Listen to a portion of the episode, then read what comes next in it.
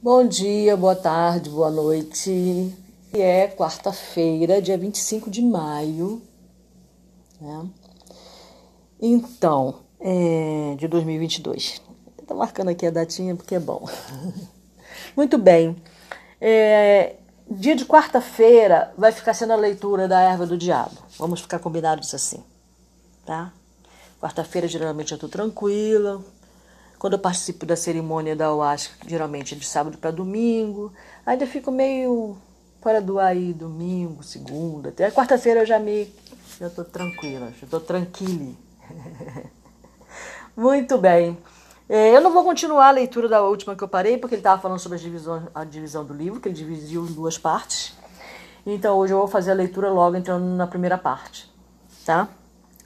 É, eu trouxe aqui uma informação que eu falei para vocês buscarem no Google, mas não sei se buscaram, falando sobre o que é ser enteógeno, né? Que é a, a autora, né? É, ou o autor também escreveu a palavra alucinógeno. Né? Esse livro, considerando que esse livro foi escrito há muito tempo, numa época que era usado. Hoje em dia é usado o termo enteógeno ou psicodélico para o, o tal alucinógeno, substituindo o termo alucinógeno, tá? Então eu achei aqui uma informação sobre o que seja ser o que vem a ser enteógena, a palavra enteógena, antes da gente começar a leitura, tá bom? Muito bem. É... Vamos começar a leitura aqui. Enteógeno ou enteogênico em português, tá? São plantas capazes de alterar a consciência e induzir ao estado xamânico ou de êxtase. Ponto.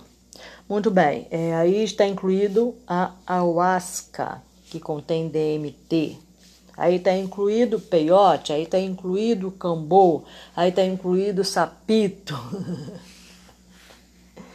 e até também a Santa Maria, como é chamado no mundo xamânico, né? A nossa famosa maconha, né? Popularmente conhecida, também conhecida como Chorum entre os índios e Santa Maria, tá? É um neologismo que vem do grego, né? O que é neologismo, né? É um fenômeno linguístico, tá? Que consiste na criação de uma palavra ou expressão nova ou na atribuição de um novo sentido a uma palavra já existente, tá bom? É um neolo que vem do grego, tendo sido proposto em 1973 por investigadores, dentre os quais se pode citar Gordon Walson.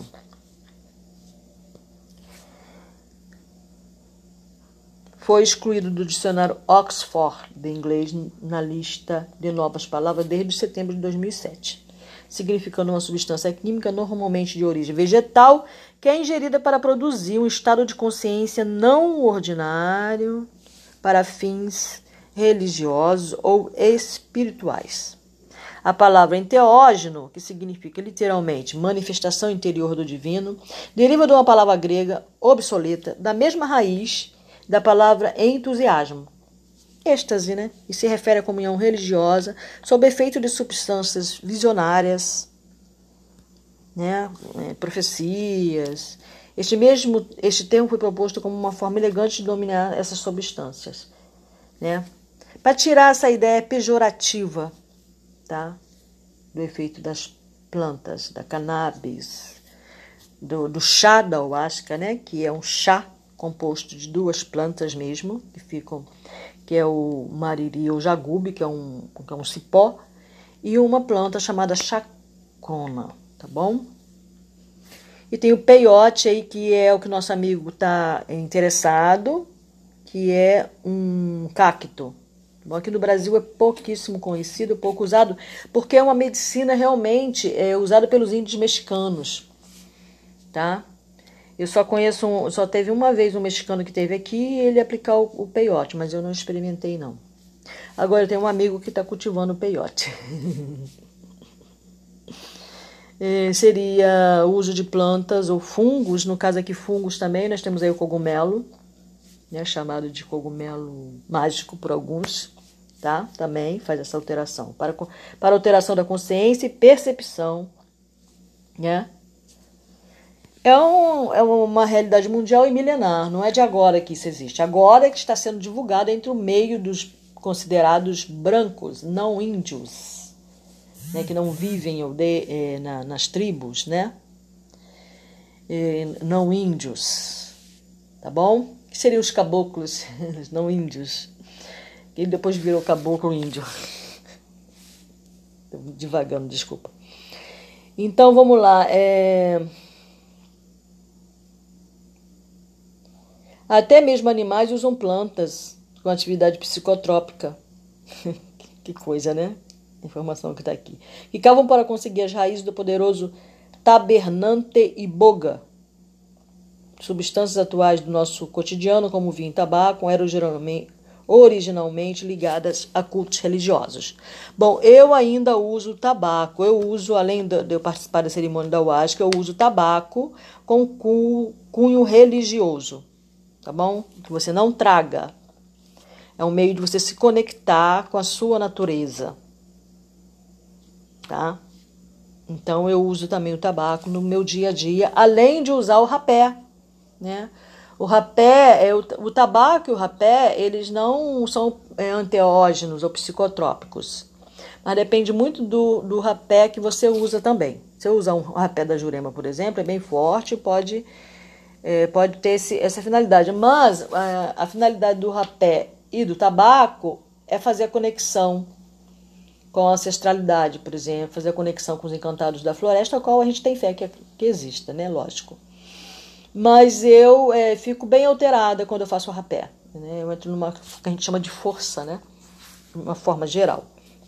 Barlão na mesma proporção do, vinho, do, do chá, né? Da ayahuasca. Vamos continuar dando uma lida aqui, que é bastante interessante essa leitura para a gente ficar mais situado, né? Os sacerdotes védicos da antiga Índia utilizavam o soma, uma bebida anteógena ou alucinógena, para entrar em contato com o reino celestial. Os druidas, sacerdotes celtas, tomavam uma poção que lhes dava força e coragem. O rei Salomão tinha conhecimento de anteógenos. Então, isso não é de propriedade do branco, né? de propriedade dos índios, é de propriedade da humanidade. Perfeito? Porque, inclusive, tá, dá na floresta, tá lá na floresta. Não tá falando assim, não, essa floresta aqui pertence aos índios. Não, não tá falando isso. Essa floresta aqui pertence à humanidade. Essa planta aqui, todo mundo pode ter acesso a ela. Não pertence a fulano, ciclano, beltrano. Só que foi trazido conhecimento a um grupo específico entendeu? Como os índios, né? Tem uma, uma história e é, mitologia em relação a isso, tá? Mas vamos lá. É, os astecas, maias e incas utilizavam os enteógenos em suas práticas religiosas. Na Grécia Antiga, os historiadores especulam que os vapores que envolviam o oráculo no templo de Delfos tinham propriedades enteógenas e que a bebida Kikion, dada antes do rito da iniciação nos mistérios de Eleusis possuía substâncias enteógenas. Os historiadores também especulam a utilização de enteógeno no judaísmo antigo e cristianismo primitivo gnóstico, nas visões de Moisés na sarça ardente, né? Árvore da acácia, rica em DMT, substância análoga encontrada na ayahuasca, tá? A madeira da acácia utilizada foi é, também foi utilizado na construção da Arca de Noé e no altar de Deus. A acácia também foi considerada sagrada entre os egípcios e a árvore do mestre maçom, símbolo da morte e nascimento. Ok?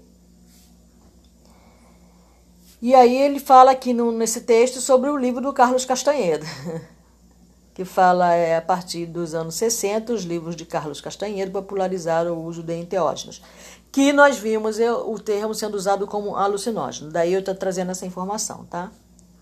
Entre as plantas, alguns dos enteógenos mais conhecidos são ayahuasca, jurema, cannabis, iopo, peiote,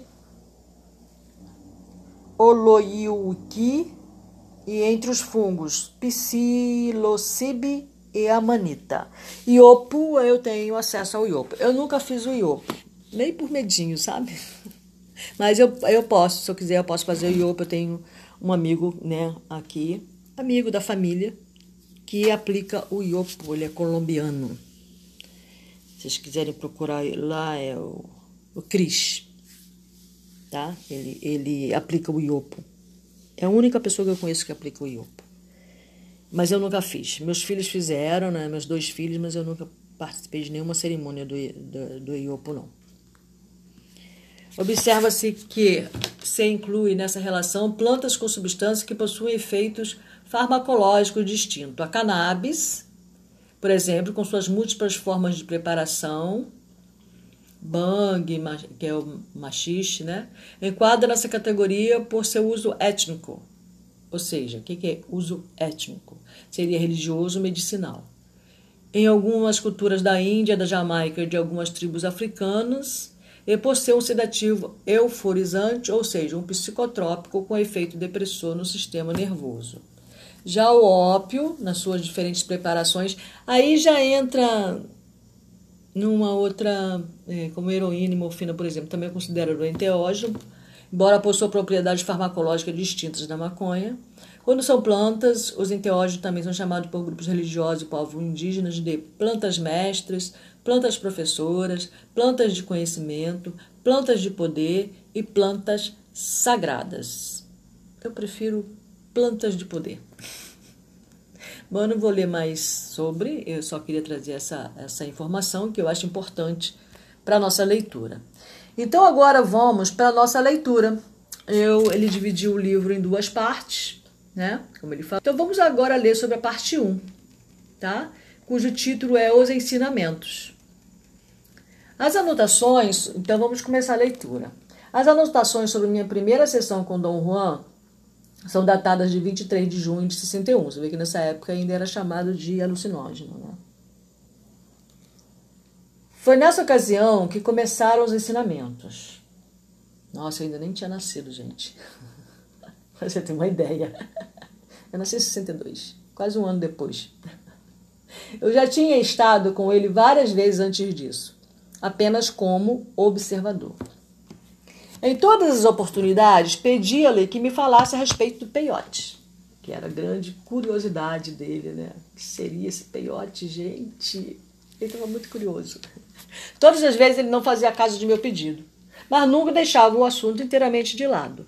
Eu interpretei a hesitação dele como sendo uma possibilidade de poder falar a respeito de seus conhecimentos com um pouco mais de insistência. Naquela determinada sessão, ele me mostrou claramente que poderia atender à minha solicitação, desde que eu possuísse a, a necessária clareza de espírito e de propósito com re relação ao que lhe perguntara. Era-me impossível satisfazer essa condição, pois eu só lhe pedira para me falar sobre o peiote como um meio de estabelecer uma comunicação com ele. Então não era tão por curiosidade, né? Um pouquinho d'água.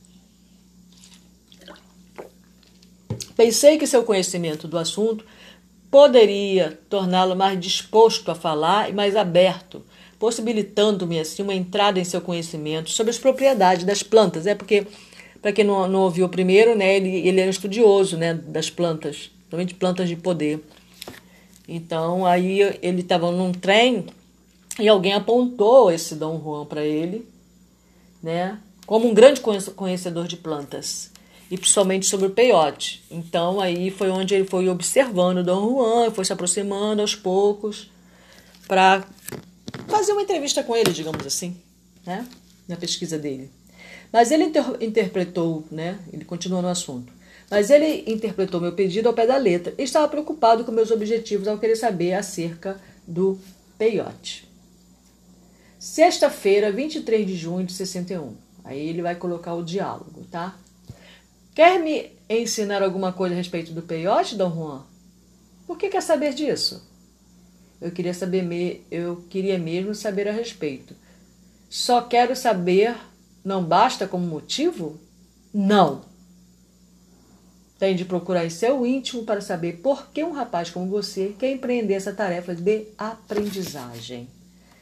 Muito interessante isso, né? Eu sempre gosto de tirar alguma lição das leituras e esse, e esse essa colocação dele aqui eu achei muito interessante. Tente procurar em seu íntimo para saber por que você quer empreender essa tarefa de aprendizagem. Por que você mesmo aprendeu sobre isso, Dom Juan? Por que quer saber? Talvez nós dois tenhamos os mesmos motivos. Duvido. Sou índio. Não temos os mesmos caminhos. O único motivo que tenho é que desejo saber a respeito, só para aprender. Mas asseguro-lhe, Dom Juan, não tenho más intenções. Acredito em você. Já o fumeguei. Vamos ver o que, que significa fumeguei. Eu acho que eu tenho uma ligeira ideia do que seja. Vamos lá. Já o fumeguei. Hã? Perdão? Não importa agora. Sei quais são suas intenções. Quer dizer que leu meus pensamentos? Pode ser. Então quer me ensinar? Não. Por eu não ser índio? Não. Porque você não conhece seu íntimo. Olha isso que interessante, né? São ensinamentos assim que eu acho muito importante, né? Porque você não conhece o seu íntimo. Agora eu vou dar uma aberturinha aqui, né? Abrindo um adendo é, quando eu comecei a fazer as leituras do André Luiz, que fala sobre a vida no mundo espiritual, né, é, psicografado por Chico Xavier, uma das primeiras coisas que eu aprendi em 2012 foi isso, tem 10 anos, né? Foi quando eu entrei na, na, na Casa Espírita Bezerra de Menezes e ele veio com aquela mesma máxima do Delphi, conheça a ti mesmo, né? O primeiro passo para o seu crescimento pessoal é você ter autoconhecimento né? Então, o primeiro passo, eu estou aí nesse processo de busca desse autoconhecimento, né? tanto que antigamente eu me titulava uma buscadora, né? agora que eu botei o título de uma observadora, mas eu sempre tive em busca de mim mesma, sabe? E do, do, do de conhecer-me mesmo, por causa dessa máxima colocada pelo André. Mas vamos voltar à leitura.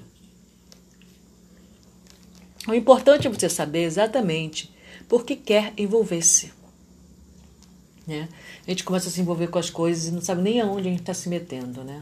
Eu geralmente eu gosto de, de saber onde é que eu estou me metendo. Mas a maioria de nós não faz isso. Vai na dança, vai na onda, vai na, na, na como é que se fala? Na moda. É perigoso. Mexer com o íntimo, mexer com a espiritualidade por mera curiosidade ou por mero modismo não é uma coisa que eu recomendo. Aprender a respeito de mescalito é uma coisa muito séria. Se você, se você fosse índio, só o seu desejo seria suficiente. Mas poucos índios têm esse desejo. Olha que interessante, né? Muito interessante. Vamos lá, vou continuar a leitura. Domingo, 25 de junho de 61. Fiquei com Dom Juan a tarde toda na sexta-feira. Eu ia partir por volta das sete da noite. Estávamos sentados na varanda em frente da casa dele e eu resolvi perguntar-lhe mais uma vez sobre os ensinamentos. Era quase uma pergunta de rotina e eu já estava quase esperando que ele tornasse a recusar-se. Perguntei-lhe se havia um jeito de ele aceitar apenas o meu desejo de aprender, como se eu fosse um índio. Ele custou muito a responder. Fui obrigado a esperar pois ele parecia estar procurando resolver alguma coisa. Por fim, ele me disse que havia um meio e passou a expor um problema. Disse que eu estava muito cansado de ficar sentado no chão e que o que eu devia fazer era encontrar um ponto, sítio no chão em que eu pudesse sentar-me sem me cansar. Eu estava sentado com os joelhos levantados de encontro ao peito os braços trançados em volta das pernas. Quando ele disse que eu estava cansado, percebi que minhas costas estavam doendo e que eu estava quase exausto. Esperei que ele explicasse o que queria dizer. Um, entre aspas, ponto, mas ele não procurou elucidar isso abertamente. Pensei que talvez ele quisesse dizer que eu devia mudar de posição. De modo que me levantei e sentei mais perto dele protestou contra meu movimento e frisou claramente que um ponto significava um lugar em que a pessoa se sentisse naturalmente feliz e forte. Hum. Olha isso também, muito interessante, né? Eu, eu acho, não sei se você entendeu o que eu entendi, né? Por exemplo, se eu tô Na Huasca, é, eu sempre procuro sentar num lugar onde eu vá me sentir feliz e confortável. É, eu procuro um lugar, por exemplo, em que eu possa apoiar nas minhas costas, por exemplo. Né? De maneira que eu não fique incomodada com, as, com a minha coluna torta, ficar baixada, etc. Se bem que eu vou levantar e vou ficar dançando em volta da fogueira o tempo todo. Mas eu sempre procuro, inicialmente, quando a força vem, eu sempre procuro ali um, um local que seria um ponto, pode-se dizer assim. Agora eu vou com mais firmeza procurar esse ponto. Além também de posicionamento, procuro também algum posi posicionamento, posicionamento é, de direção, norte, sul, leste, oeste. Da última vez que eu procurei, que eu fiz a ayahuasca, eu não fiquei numa posição boa. Eu já sabia de antemão, mas eu fiquei ali. Porque eu não, não tinha como eu colocar minha cadeira em outro lugar. Mas eu sabia que aquele lugar não era um bom lugar. Que é perto da porta. Não é qualquer um que pode ficar perto da porta. Então vamos lá. Mostrou o lugar em que estava sentado e disse que era um ponto, que era o ponto dele acrescentando que tinha proposto um enigma que eu teria de resolver sozinho, sem mais conversas. Engraçado esse negócio do ponto, né? Porque aqui em casa eu tenho. Me lembrei de The Big Film. que o Sheldon tem a cadeira dele escolhida, né? Aí ele explica por que, ele, que aquele ponto é o ponto dele, né? Então aqui eu tenho alguns pontos. Por exemplo, a cama eu só deito de um lado. É onde eu me sinto confortável. E quando meu companheiro vem deitar no meu canto, nossa! No meu altar, eu tenho a minha cadeira, que ele não senta. que é meu ponto. Aquela cadeira é meu ponto ali em frente ao meu altar. Tá bom? Então, é, o que ele tinha proposto como um problema a ser resolvido era certamente um enigma. Não tinha ideia de como começar, nem mesmo do que ele teria em mente. Várias vezes pediu uma indicação, ou pelo menos uma sugestão. Quer dizer, caraca, bom, eu vou procurar um ponto quando eu estou na cerimônia, que o frio não vai me pegar, por exemplo, aí não vai me incomodar, mas que tenha ao mesmo tempo uma boa corrente de ar para eu poder respirar livremente, né? sei lá, eu vou, é, é, eu vou sentar aqui e qual a energia que eu vou sentir nesse ponto, né? nesse, nesse local que eu estou sentado? Estou sentindo uma energia boa? Estou sentindo uma energia tensa? Sabe? É por aí, você vai avaliando até você encontrar o lugarzinho que você vai ficar sentado. Lógico que quando você chega atrasado na cerimônia, não tem muita escolha, né? Que aí os lugares já estão ocupados, por isso é bom chegar cedo para você já escolher seu ponto. Vamos lá. É, não tinha ideia de como começar, nem mesmo do que ele tinha em mente. Várias vezes pedi uma indicação, ou pelo menos uma sugestão, sobre como proceder para encontrar um ponto que me sentisse feliz e forte. Insisti e argumentei, dizendo que eu não tinha ideia do que ele realmente queria dizer, porque não podia conceber o problema. Ele sugeriu que eu andasse pela varanda até encontrar o ponto. Gente, é tão simples, né? Não sei se é simples para vocês, né? É só você andar ali, Pô, peraí, eu vou fazer um altar aqui na, nesse ponto aqui da minha casa. Por quê? Porque aqui é um ponto que eu sinto que tem energia forte, é uma coisa boa. Eu tenho uma conexão com esse ponto.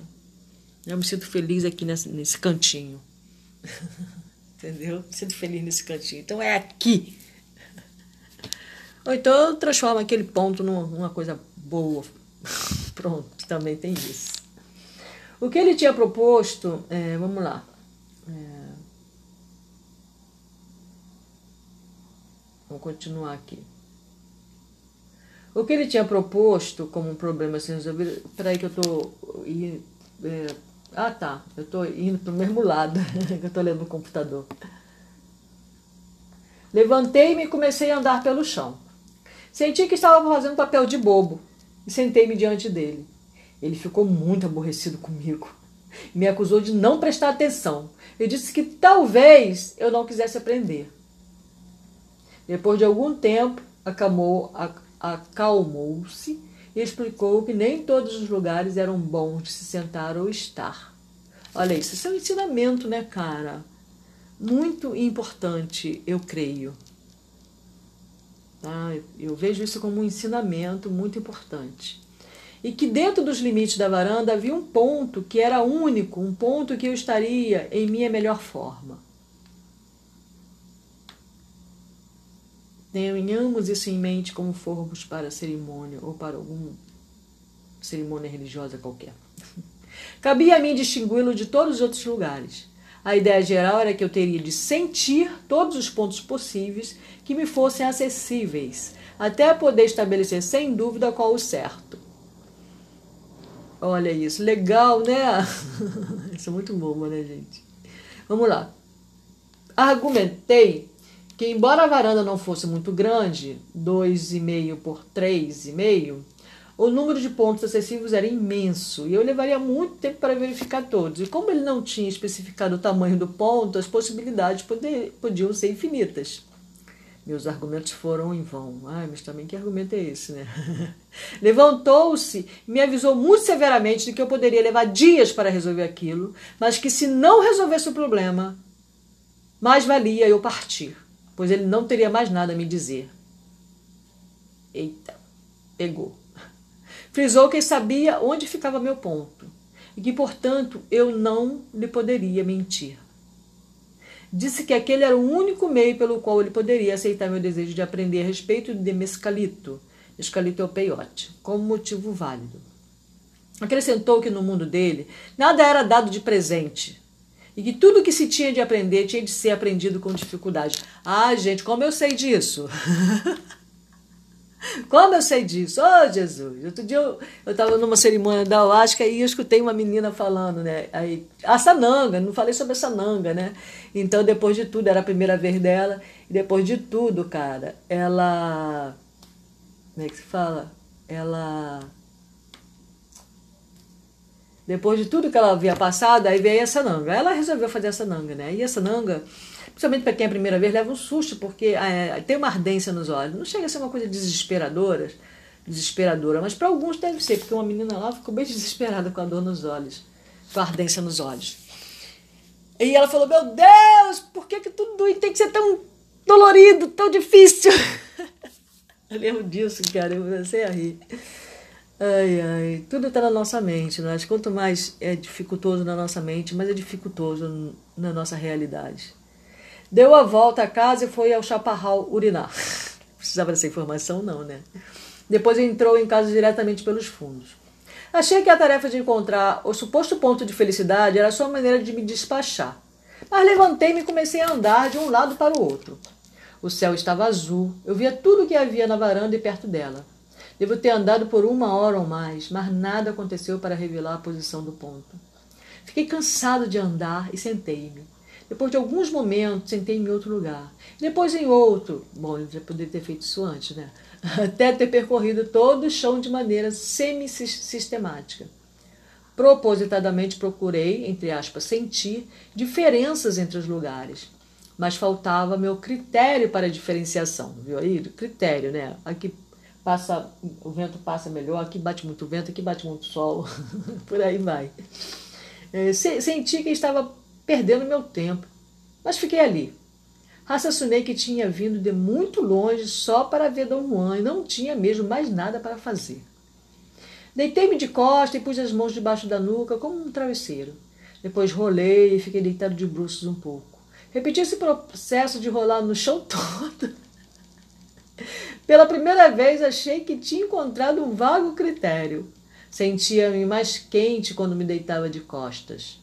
Tornei a rolar dessa vez na direção oposta, e voltei a percorrer todo o chão, ficando de bruço em todos os lugares em que tinha ficado da, da costa, das, de costas em minha primeira volta rolada.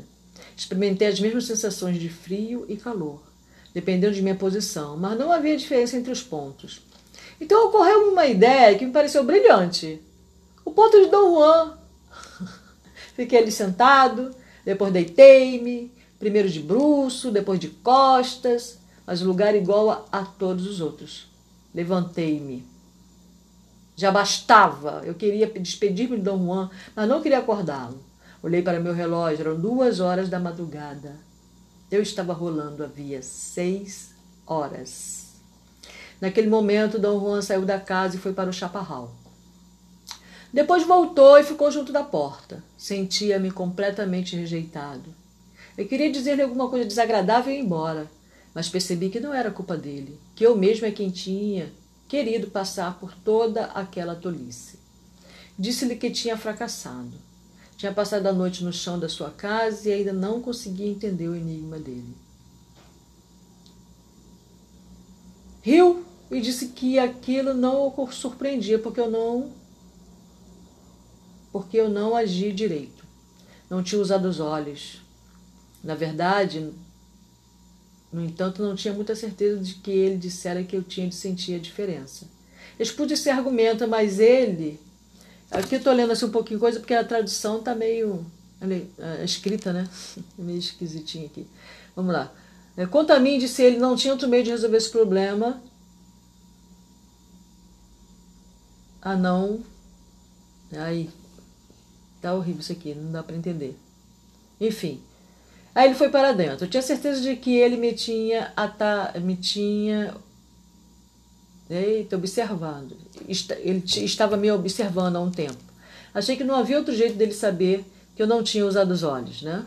Entendeu, né? Recomecei a rolar, a rolar, pois esse era o sistema mais cômodo. Dessa vez, porém, coloquei o queixo nas mãos e olhei para todos os detalhes. Aqui está escrito pata. Olhei, pô, difícil, né? Tem que traduzir ainda. O que está querendo dizer em português isso? Eu olhei para todos os detalhes. Depois de um intervalo, a, escura, a escuridão em volta de mim mudou. Quando me concentrava no ponto bem de frente de mim, toda a periferia de meu campo de visão tornava-se brilhantemente colorida com um amarelo esverdeado homogêneo. O efeito era impressionante. Mantive os olhos fixos no ponto diante de mim e comecei a rastejar de lado sobre a barriga um pouquinho de cada vez. De repente, num ponto perto do meio do chão, verifiquei outra modificação de tonalidade. Num lugar à minha direita, ainda na periferia de, do meu campo de visão, o amarelo esverdeado tornava-se intensamente roxo. Concentrei minha atenção nele. O rosto desmaiou para uma cor pálida, mas ainda brilhante, que se manteve constante enquanto eu concentrava a atenção nele, nela. Marquei o local com meu paletó e chamei Dom Juan. Ele saiu para a varanda. Eu estava muito emocionado. Tinha realmente visto a mudança nas tonalidades. Ele não parecia impressionar-se.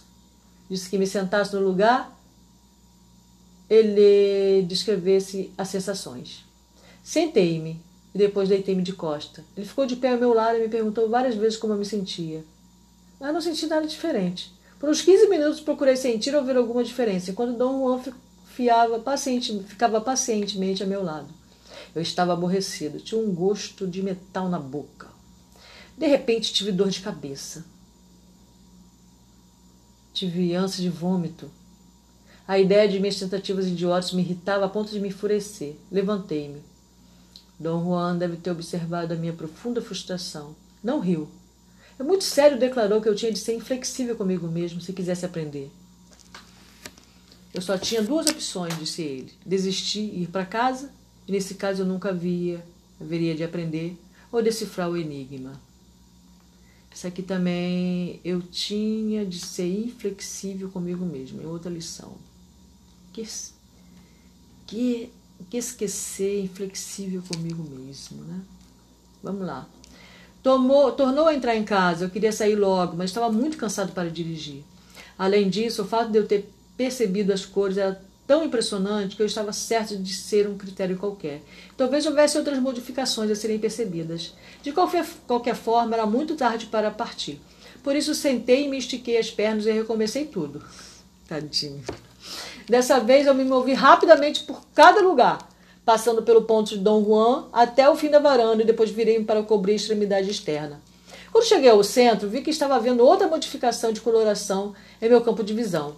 O verde amarelado, uniforme que eu via em todo o setor, transforma, transformava-se em um ponto à minha direita num verde forte.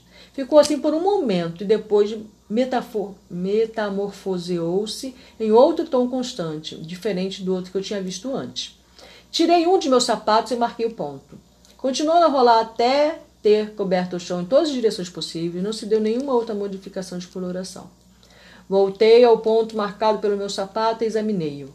Ficava mais ou menos um metro e meio do ponto marcado pelo meu paletó, numa direção sudeste. Perto dele havia uma pedra grande. Fiquei ali deitado por algum tempo, procurando descobrir alguma pista, olhando para todos os detalhes, mas não senti nada de diferente. A gente sabe que eu vou fazer esse exercício aqui em casa, né? vou experimentar. Eu tenho um pontinho ali, vou, ver, vou verificar o que, que eu sinto naquele ponto. Resolvi tentar o outro ponto, rodopiei depressa nos joelhos e já, já ia deitando no paletó quando senti uma apreensão anormal. Era mais como uma sensação física de alguma coisa me empurrando no estômago. Dei um salto e recuei no movimento só. Os cabelos de minha nuca se eriçaram, as pernas estavam levemente arqueadas, o tronco debruçado para a frente e os braços esticados na mesma direção rigidamente, com os dedos contraídos como garras. Reparei em minha estranha posição e assustei-me ainda mais. Sem querer, andei para trás e sentei-me na pedra junto de meu sapato. Da pedra passei para o chão. Tentei imaginar o que teria acontecido para me assustar assim. Achei que devia ser cansaço que estava sentindo. Já era quase dia. Sentia-me tolo e encabulado. No entanto, não tinha jeito de saber o que me assustara. Nem tinha descoberto o que era que Dom Juan queria. Resolvi fazer uma última tentativa. Levantei-me e devagar aproximei-me do lugar marcado pelo paletó e tornei a sentir a mesma apreensão. Nossa, ele era bastante insistente, né? Show! Dessa vez fiz um grande esforço para me controlar. Sentei-me e depois ajoelhei-me para deitar de bruços, mas a despeito de minha vontade não consegui deitar-me. Pus as mãos no chão em frente de mim. Minha respiração estava ofegante, meu estômago estava embrulhado, tive uma nítida sensação de pânico e lutei para não fugir. Pensei que talvez Dom Juan me estivesse vigiando.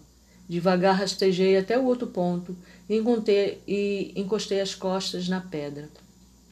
Queria repousar um pouco para arrumar as ideias, mas adormeci. Ouvi Dom Juan falando e rindo por cima da minha cabeça. Acordei. Você encontrou o ponto, disse ele. A princípio não entendi, mas ele me garantiu de novo que o lugar que eu adormecera era o ponto certo. Tornou-me perguntar como é que eu me sentia deitado ali. Respondi que realmente não notava nenhuma diferença. Disse-me que comparasse minhas sensações daquele momento com o que eu tinha sentido deitado no outro ponto. Pela primeira vez ocorreu-me que eu não tinha, que eu não poderia explicar a minha apreensão da noite. Incitou-me numa espécie de desafio a me sentar no outro ponto, por algum motivo inexplicável. Eu chegava a ter medo do outro lugar e não me sentei lá. Declarou que só um tolo podia deixar de perceber a diferença. Perguntei-lhe se cada um dos, dos dois pontos tinha um nome especial. Ele disse que o bom era chamado o sítio e o mal o inimigo. Diz que os dois lugares eram a chave do bem-estar do homem, especialmente para uma pessoa que buscava conhecimento. Ai, ai. O simples ato de sentar no ponto da gente criava uma força superior. Por outro lado, o inimigo. Isso é muito importante, esse ensinamento. Eu acho. O inimigo enfraquecia a pessoa e podia até provocar sua morte. Ele disse que eu tinha refeito a minha energia e tinha gasto muito na noite anterior, dormindo um pouco no meu ponto. Disse ainda que as cores que eu tinha visto, associadas a cada ponto especial, tinham o mesmo efeito geral, de dar ou de roubar a força. Olha isso, gente. Nossa. Perguntei-lhe se para mim haveria outros pontos como os dois que eu encontrara, e como deveria proceder para descobri-los. Respondeu que muitos lugares no mundo seriam comparáveis àqueles dois, e que o melhor meio de descobri-los seria verificar suas cores respectivas.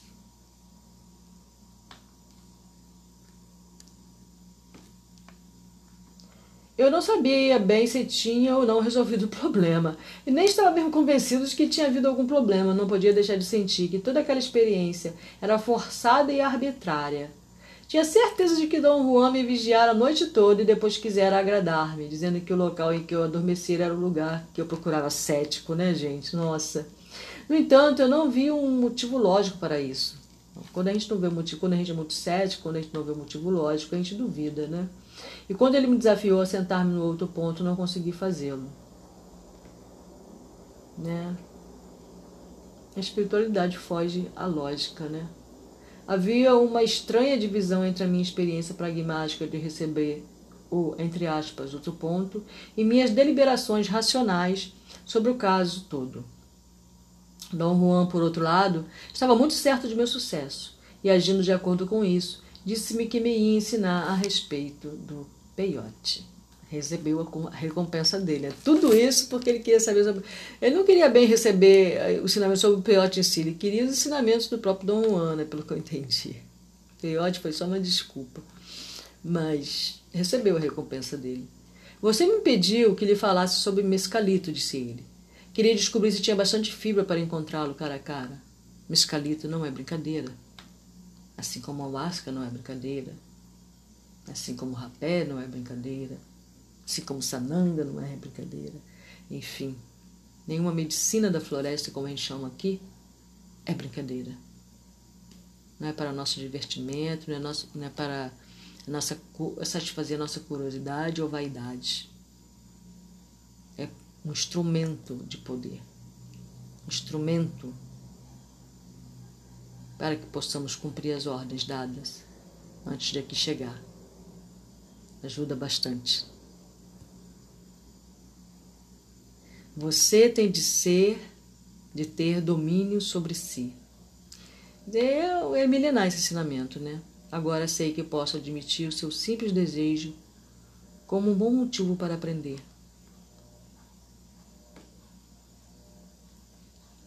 Vai ensinar-me a respeito do peiote? Prefiro chamá-lo mescalito. Faça o mesmo. Quando vai começar? Não é assim tão simples. Primeiro você tem de estar pronto.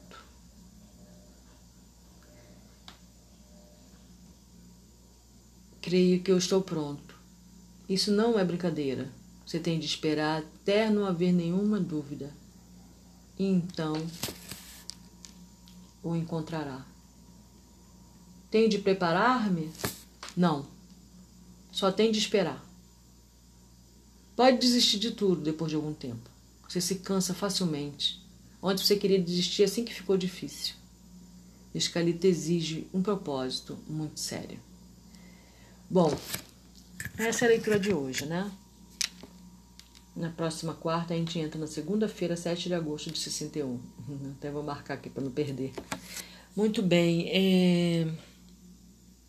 Isso aqui que ele falou, né? Que, que o mestre ali fez com ele, né, já é um preparo, né? Ele encontrar o ponto. Ponto inimigo e o ponto sítio, né? Pelo que ele ensinou. É... Tem lugares que a gente chega que é ponto inimigo, né?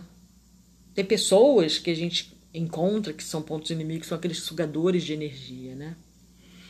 Uma vez eu encontrei, eu fui fazer uma entrevista de emprego.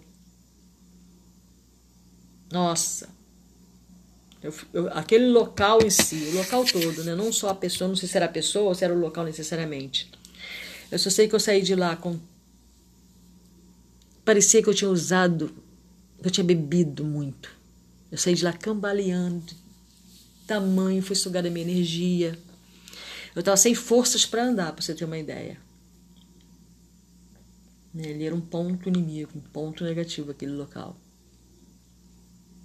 Eu conversando com aquela pessoa, minha energia, eu sentia a minha energia sendo sugada, sabe, naquele local. Eu sentia a minha energia se esvair, sair de mim, sabe? Aí, aí depois quando acabou, eu abri a boca, abri a boca, um sono, um sono, um sono, um sono, um sono, um sono desesperador. Eu lembro que eu saí daquela casa daquele local, daquele escritório, segurando nas paredes. Segurando nas paredes. O local não era um local muito bom mesmo. Eu segurando nas paredes para andar. Tamanha estava sem força. Eu entendo o que ele quer dizer com ponto inimigo. Eu só me recuperei conforme fui me afastando daquele local, aí eu fui recuperando as minhas forças. Mas mesmo assim, eu só consegui andar, mas eu, eu, eu, eu só recuperei minhas forças mesmo quando eu cheguei em casa o caminho todo. Saindo de lá, eu tive que sair segurando nas coisas mesmo, literalmente, não estou exagerando, não. Aí eu peguei uma van, vim para casa e dentro da van eu estava num sono, num sono, num sono, numa moleza, numa moleza. Na época eu não fazia nada de ayahuasca, nada disso, não. Mas sempre fui muito de orar, né? De, sempre de confiar na espiritualidade, né? E aí eu cheguei em casa, fiz uma oração e aí foi me recuperando, recuperando as minhas forças. Mas eu entendi o que, ele, o, que o, Dom Juan quis dizer, né? Existe sim, você pode falar, ah, mas você é muito crente, né? mas não, cara, é por experiência mesmo. É, existe sim pontos. Por exemplo, como eu falei na última é, cerimônia que eu participei, eu fiquei sentada no local em que intuitivamente eu sabia que não era um local bom. Mas eu insisti em ficar ali porque também eu queria ficar numa cadeira e não podia tirar minha cadeira dali. Mas eu poderia ter ido para outro local. Mas eu não segui minha intuição. Eu sou muito teimosa. Eu tenho uma intuição muito forte, mas às vezes eu, eu não é que eu fiquei em dúvida, só não dei a devida importância. Entendeu? E eu paguei o preço por isso.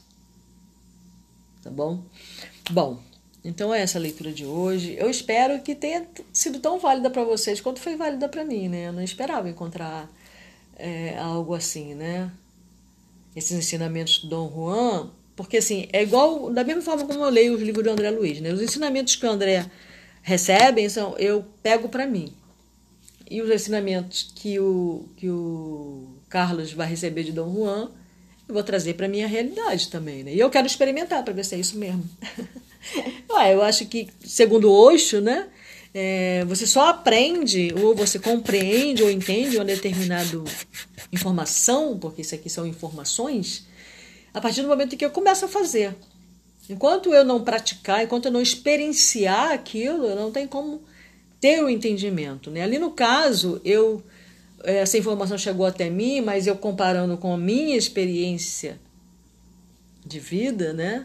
eu entendi esse enigma, né, do sítio e do inimigo, do ponto do sítio e do ponto do inimigo.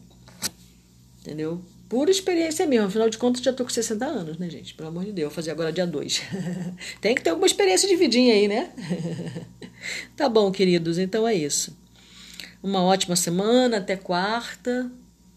E eu espero, pelo menos, me organizar para toda quarta-feira eu fazer o podcast, mesmo que não seja colocado no ar no mesmo horário. Tá bom? Beijo na bochecha, na testa, um abraço bem apertado e que nós tenhamos aí sempre com a mente aberta para aprender. E principalmente busquemos o autoconhecimento